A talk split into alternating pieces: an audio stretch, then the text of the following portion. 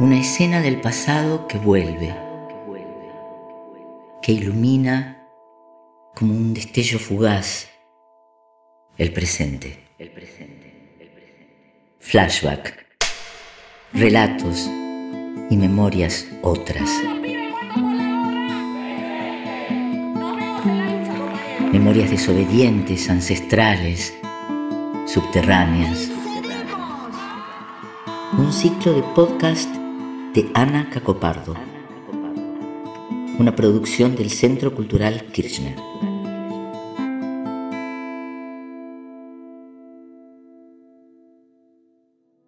No era la primera vez que Arcelia Ortiz iba a Campo de Mayo a pedir información sobre el destino de su marido, Ismael Portillo, secuestrado de su lugar de trabajo de la planta de Ford el 13 de abril de 1976. Los secuestros habían comenzado en el inicio mismo de la dictadura militar. Arcelia golpeaba una vez más la puerta del teniente coronel Antonio Molinari, a quien identificaba como responsable operativo de los secuestros. La escena se desarrolla en la oficina de Molinari. Escena 1. Y él gira, gira hacia su derecha sin levantarse de la silla y abre un cajón de un mueble de madera hermosísimo que tenían en esos lugares abre un cajón y saca una lista, saca una hoja blanca, que yo desde mi lugar vi una hoja en blanco. Entonces me dice, mira, fíjate bien esta lista. Y así te vas a dar cuenta que yo no fui responsable, que a mí desde la FOR me indicaron y me entregaron esta lista para que con los nombres de las personas que teníamos que chupar. Entonces me pone adelante mío, en sobre, sobre el escritorio, pone la, apoya la hoja y yo veo lo primero que me impactó y me, me, causó, no sé, una sensación de temor y de angustia porque vi el logo de la FOR, el logotipo de FOR, en, en el óvalo azul y la palabra FOR escrita en blanco. Miro el logo, me asesoro, me convenzo yo que estoy viendo bien y empiezo a bajar la mirada y en manuscrito, con lapicera color azul, empezaba una lista, una larga lista de 24 nombres que eran los hombres que habían sido desaparecidos, secuestrados y desaparecidos desde la empresa. Voy mirando y todos los nombres, los primeros nombres, además de estar escrito manuscrito, tenían un trazo cruzado, tachado, con, también con virome o, o tinta, todos hasta el medio de la lista donde habían dos nombres, los dos con la letra P. Uno era Portillo, que es mi marido, y el otro era Propato, que es un compañero. Esos dos estaban sin tachar, y los que seguían para abajo también estaban todos tachados. Entonces, cuando yo leo, levanto la vista y lo miro y le digo, ¿y esto qué es? ¿Qué es lo que me está mostrando? ¿Qué me quiere decir? ¿Y a ellos qué les va a pasar? ¿Los va a matar? Esa pregunta hasta hoy me acuerdo como si lo estuviera haciendo en este momento. Y él se ríe, me dice, no, no, por favor, ¿cómo vas a pensar eso, que los voy a matar? No, pasa, me dice, que todos los que están tachados son los que ya salieron en libertad y ellos como todavía no llegaron a sus, a su domicilio, como todavía no están en libertad, falta que los tache, pero te puedo asegurar y te doy mi palabra de honor, que cuando me dijo esa palabra de honor, le dije, ¿de qué honor me habla usted? Y me dijo, es mi palabra, vos nunca creíste en lo que yo te digo, siempre me culpaste, pero acá tenés la prueba de que a mí la forma entregó esta lista con los nombres de, los, de, la gente que quería que chupemos, me lo volvió a repetir. Y andate tranquila a tu casa, esta es la última vez seguramente que nos vemos, y antes del primero de abril tu marido está en tu casa. Así que andate y nos despedimos acá porque no nos vamos a volver a ver. Yo regresé con más dudas que con las que entré y con la con una sensación de tener un enorme tesoro bajo mi responsabilidad, que era la lista que vi en ese momento. Todas las mañanas al levantarme y conectarme con el universo y dar gracias por despertarme, voy a recordar esta lista. Y a la noche, cuando doy gracias porque puedo ir a mi descanso, voy a recordar esta lista. Y ese ejercicio lo mantuve hasta el día que pude declarar en, el juicio. Pocas escenas como estas dejan ver con tanta claridad el entramado económico de la última dictadura militar. El 12 de junio de 2018, Arcelia pudo relatar esta escena, la escena de la lista de Ford, ante la justicia. Arcelia Luján Ortiz. Arcelia Luján Ortiz. Bueno, muy bien, señora. Usted ha sido convocada para prestar declaración testifical. Nosotros somos los jueces del Tribunal Oral Federal número uno de San Martín. Es un tribunal que está... Dos ex directivos de la empresa multinacional, Pedro Müller y Héctor Sibila, eran juzgados por delitos de lesa humanidad, es decir, por su responsabilidad criminal en los secuestros y torturas de 24 obreros y delegados gremiales de la planta Ford, emplazada en General Pacheco.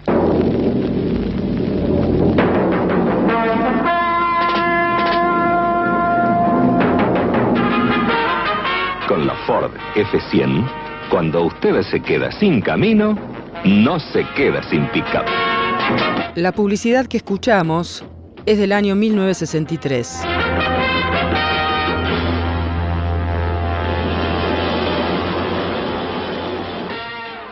La planta de General Pacheco había empezado a funcionar en 1961, durante la gestión del presidente Arturo Frondizi. Inicialmente producía motores y luego comenzó la producción de camiones, camionetas y autos. Ford F100, la pickup más fuerte de la Argentina, con tres opciones de motor: diésel, seis cilindros o V8. En el año 1975, en la planta de General Pacheco trabajaban alrededor de 7.500 obreros, distribuidos en tres turnos. Uno de ellos era Ismael Portillo, que había ingresado como soldador a la planta de estampado. Entrar a la Ford era tocar el cielo con las manos. Yo me casé con Portillo en el año 1970. Nosotros eh, nos casamos, éramos muy jóvenes ambos. Soñábamos con, lo que logramos después de muchos años, eh, que fue formar una, una familia, tener hijos, trabajar ambos, vivir dignamente, él era, lo conocí siendo artista, cantaba, tenía grupos musicales y, se dedicaba a la música. Nosotros vivimos en Don Torcuato, teníamos, logramos comprarnos nuestra primera casa con toda la felicidad que eso representaba para una pareja de jóvenes. Teníamos un mundo de colores porque entre la música, los colores de pinceles, porque yo pinto y pinté toda mi vida, este, eh, no, nunca nos imaginamos que existiera otro mundo. Nos cachamos en diciembre de 1970. En febrero o marzo, eso no lo tengo con precisión, del año 1971, él se presenta con currículum a Formotor Argentina, en la localidad de General Pacheco presenta su currículum y a los pocos días es llamado para comenzar a trabajar como operario. Sinceramente les digo que en ese momento para nosotros fue tocar el cielo con las manos. Nos sentimos felices y orgullosos de que él pudiera ingresar a una empresa tan importante. Y en ese momento ser aceptado por Ford era un privilegio. Él en ese momento tenía 25 años. Estábamos plenos y comenzamos a forjarnos un futuro diferente, con otras expectativas y a pensar en comprar nuestra primera vivienda. Le hablo del año 71. Esto se hace realidad en el año 73 logramos comprarnos nuestra casa en Don Torcuato. Seguíamos trabajando ambos, yo en una empresa en Belgrano, una, una, empresa donde armábamos radios para los coches Peugeot de marca Blackpool, las radios, y él en Ford. No podíamos pedir más a la vida. Él seguía siendo músico y trabajando para poder realizar sus grabaciones. Ese era su hobby momentáneamente, pero se pensaba convertir en algo profesional. Amo mi casa cuando el sol la besa. Estamos escuchando la voz de Ismael Portillo en una grabación reciente que le hicieron en estos días sus nietas. Y junto al fuego siento que me nombra.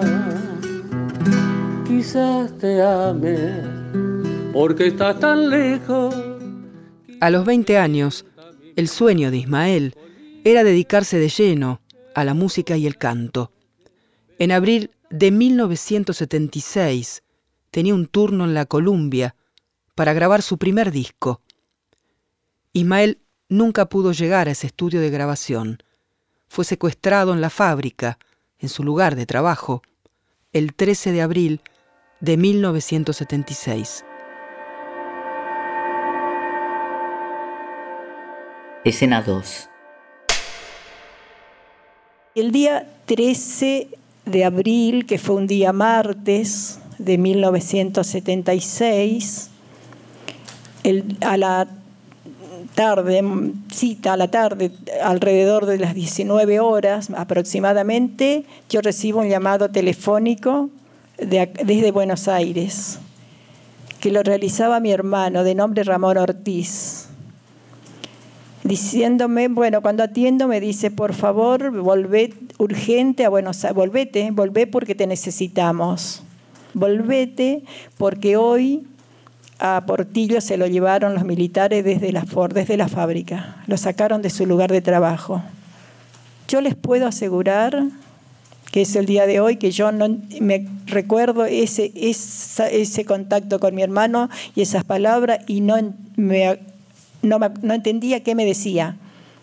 ¿Cómo que los militares lo sacaban a mi marido de adentro de la fábrica, de su lugar de trabajo, con su mameluco, con sus manos, limpiándose las manos con un trapo engrasado, porque él estaba haciendo su trabajo habitual. Él había entrado a la mañana, como todos los días, y van un grupo de militares y lo sacan de ahí, lo secuestran. Mi hermano me explica como pudo por teléfono y me dice, vení urgente porque, y acá te explico, pero vení como sea. Yo viajo esa noche, en ese mismo momento saco el primer micro que tenía hacia Buenos Aires el pasaje y vengo, llego a la madrugada, mi hermano me esperaba y me cuenta. Y me cuenta que esa, el día anterior a mi marido fue un supervisor, lo llamó, le dijo, venga Portillo, acompáñeme. Mi hermano siempre observó, porque estaba cerca en las máquinas, qué pasaba.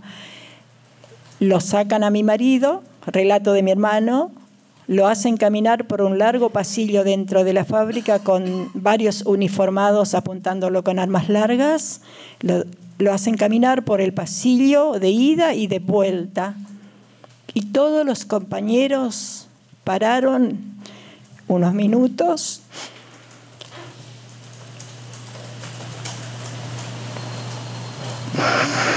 Perdón. ahí tiene un poco de agua. Y, y la expresión de mi hermano fue, sentí el silencio de la muerte. Cuando yo lo vi transitar a Portillo, en medio de tantas armas, sentí un silencio de la muerte porque no voló una mosca, nadie respiró en ese momento dentro de, ese sector de la fábrica. Creo que quieren facilitarle, ¿no? Este, por si no tiene, si quiere. Lo tengo, gracias, Ah, ¿eh? gracias, muy amable. No, estoy bien, estoy bien, ¿eh? ¿Está bien? Ya está, ya está. Simplemente que esos recuerdos de esas palabras Sí. siempre me quedaron muy marcada el silencio de la muerte, ¿no? Porque después he visto muy de cerca la muerte en muchísimas oportunidades a partir de ese momento. De las 35 víctimas conocidas, 24 casos llegaron a la justicia y fueron expuestos ante el Tribunal Federal número 1 de San Martín. Allí se reconstruyó minuciosamente la responsabilidad de la empresa Ford, que no solo confeccionó la lista de los obreros y delegados gremiales que debían ser secuestrados, también montó un centro clandestino que funcionó en el quincho del campo de deportes de la fábrica. En ese lugar fueron torturados los detenidos. Pero además, la Ford facilitó la logística represiva, poniendo a disposición del ejército las camionetas F-100 utilizadas para el traslado de los detenidos. ¿Qué tal? Buen día, señor Portillo. Buen día, señor. Vicente Ismael Portillo. Sí, correcto. sí. Y estuvimos varias horas. Lo que sí sé, que después vino una camioneta, Ford también. Este. Por el ruido era Ford, por el ruido. Era una camioneta Ford. Nos cargan. ¿Por qué por, decís eh, por el ruido? No. Y porque yo, yo conozco el ruido de los motores. Pero Sé, de- sé distinguir de un Chevrolet a un Ford. Pero porque tenía una, usted tenía la cara tapada. dijo. Claro, teníamos la cara tapada, sí. Ya teníamos la cara tapada, sí. Fíjese bien en ese bloque de 454 kilos cuando caiga sobre el eje delantero de la nueva pickup Ford F100. Veámoslo en cámara lenta. Esto sí que es aguante para un eje de pickup. La nueva pickup Ford se fabrica lo mismo que un camión grande, con un eje delantero tan recio como el de los camiones. Los obreros secuestrados permanecieron detenidos en las comisarías de Maswich y de Tigre, y permanecieron desaparecidos hasta que fueron puestos a disposición del Poder Ejecutivo Nacional y trasladados a los penales de Devoto, Sierra Chica y la Unidad 9 de La Plata. En la soledad más absoluta, sus compañeras comenzaron la rutina de las visitas. Escena 3.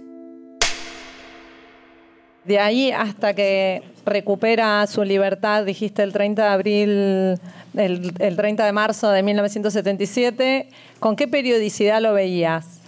Nosotros en, a Devoto podíamos ir eh, dos veces por semana. Una, un día era para visitarlos, que nunca fue un día porque teníamos que hacer dos días de cola, previo requisa violenta, además, donde hemos sido cruelmente maltratadas.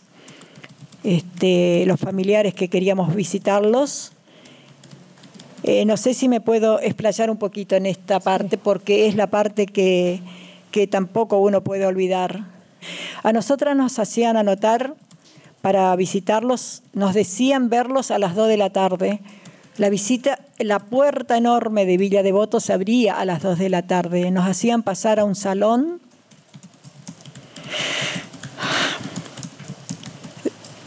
donde nos esperaban personal de la cárcel. Nos hacían desnudar a las mujeres. También teníamos que ir con polleras. No tenía que tener botones, no tenía que tener cierre. No podíamos llevar este, zapatos, tenía zapatos de taco o, suecos menos, mocasines. Estábamos uniformadas. La mayoría de las que teníamos pelo largo nos terminamos cortando porque no podíamos usar trenza, no podíamos llevar rodetes. Nos desnudaban y nos tocaban. Y nos introducían la mano en cuanto orificio encontraban. Y después nos obligaban a vestirnos rápido y nos empujaban a un patio para que buscáramos la puerta para subir al pabellón 5, que representaba el quinto piso por escalera, sin luz. Fue lo más terrorífico que pude haber visto. Ancianos queriendo subir la escalera y cayéndose entre nosotros porque queríamos llegar antes de las cuatro para poder verlo a una distancia más lejos que el fondo de la sala, detrás de una.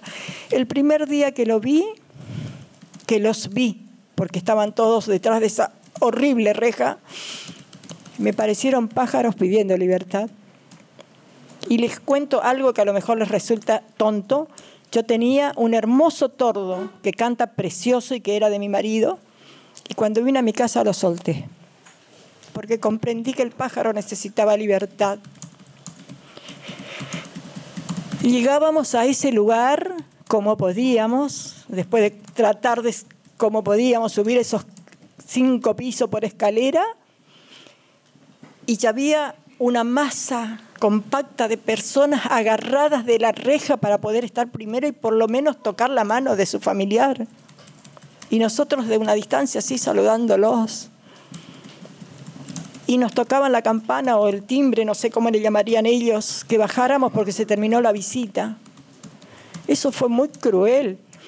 Nosotros hemos sido torturadas y vejadas infinidad de veces las mujeres que queríamos visitar a nuestros, a nuestros hombres, pero nunca dejamos de estar, nunca.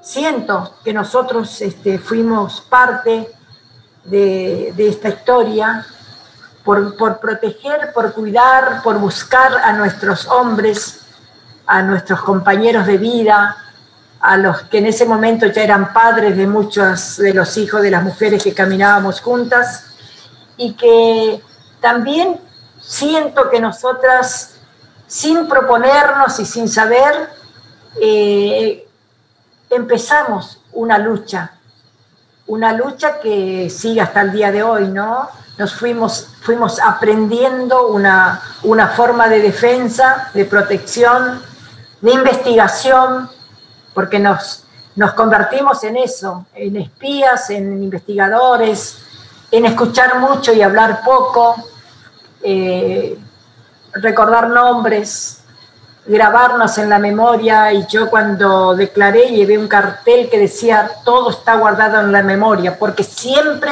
sostuve que nuestra memoria era muy valiosa. A mí me hizo aprender a desenvolverme en la vida esta circunstancia, realmente. Ahí fue yo como otras compañeras, ¿no?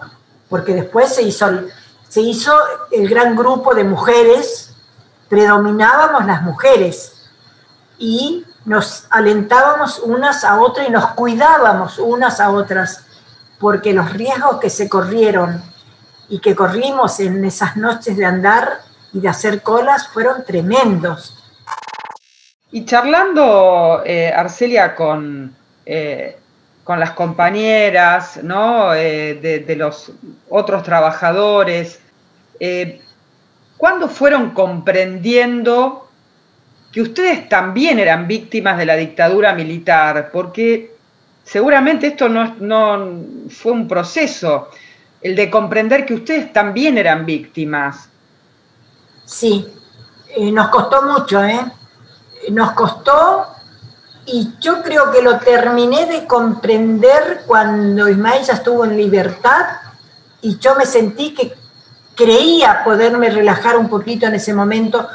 Pensé que ahí había terminado nuestra historia de dolor, pero no sabía lo que nos esperaba porque nosotros tuvimos, Ismael y yo, y mi familia, ya después porque estaban mis hijos, 10 años de libertad este, vigilada. Y yo no sabía que se llamaba así, porque como te digo, ignoraba tantas cosas. Durante 10 años a nosotros nos visitó personal del ejército y la policía. Entraban brutalmente, que mis hijos hoy se acuerdan, ellos eran chiquitos, y que yo me quedaba llorando muchas veces después que ellos se iban, y les decía que era el zorro. Cuando ellos venían, porque golpeaban, pateaban la puerta, yo les decía, escóndanse que viene el zorro y vamos a jugar, escóndanse para que no los encuentre. Y ahí empecé a tomar, a entender que también la familia era víctima. ¿Hasta cuándo sucedió esta situación de, vigilancia y, de patoteo eh, con tu familia, con los niños? Es increíble para hoy que vivimos en libertad y en democracia, es increíble lo que te voy a contar. Mi última hija nació el 10 de septiembre del año 1986 mi nena, mi bebé, tenía seis meses la última vez que vinieron a mi casa, que yo salí con el bebé en brazo y mis otros tres hijos al costado mío, y le dije, por favor, ¿hasta cuándo? ¿Qué buscan de nosotros? Y eso fue en marzo del año 1900. 87, o sea, a los 10 años que Ismael salió en libertad. Y plena democracia. Plena democracia, y eso es lo increíble para muchos que escuchan, que cómo en plena democracia eso, eso continuó. Y sí, así, así sucedió. Escenas de un pasado presente.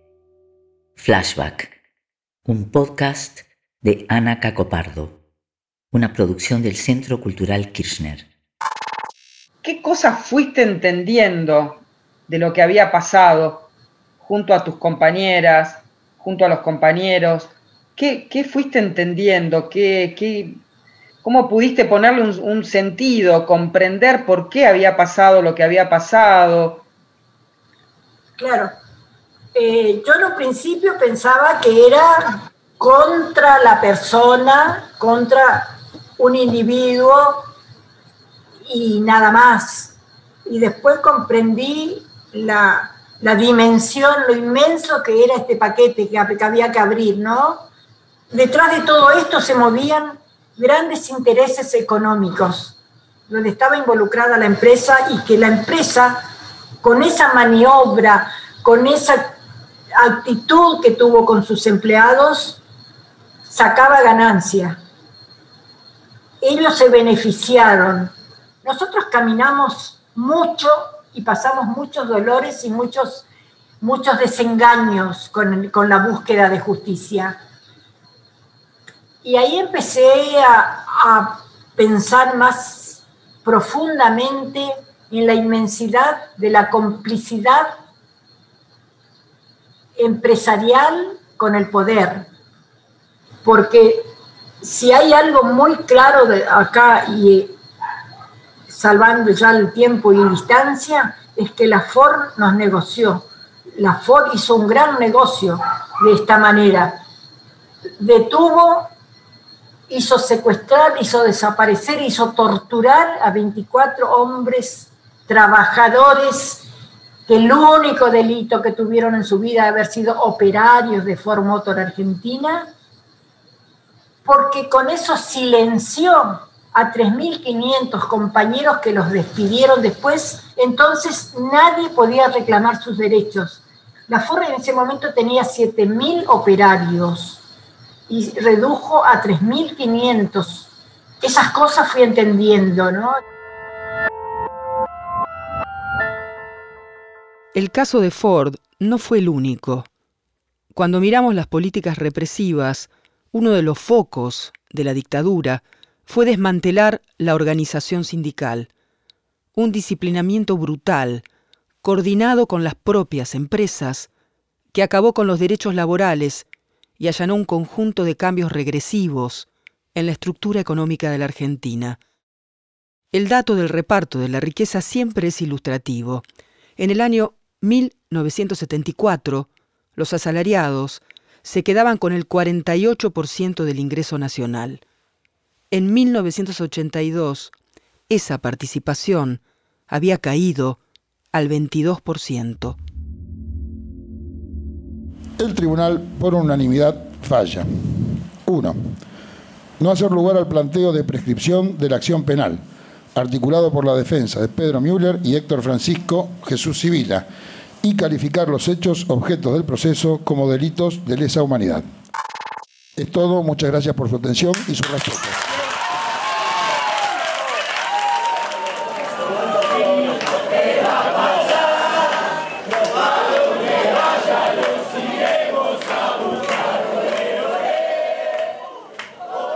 El veredicto de la causa Ford se dictó el 11 de diciembre de 2018.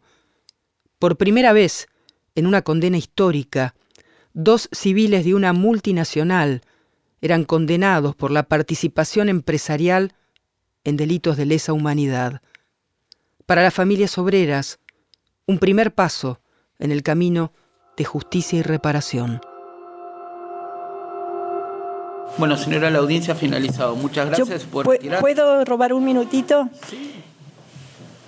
Esta declaración, yo quiero en primer lugar agradecer a todos por haberme escuchado. Lo esperé durante 42 años.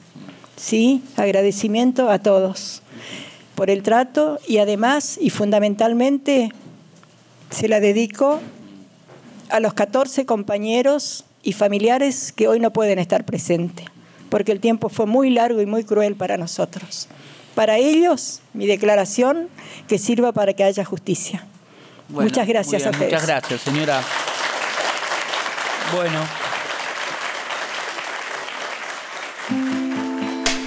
Flashback, un podcast de memorias otras. Contenidos y entrevistas, Ana Cacopardo. Voz, Cristina Vanegas. Montaje sonoro, Fermín Irigoyen. Una producción del Centro Cultural Kirchner.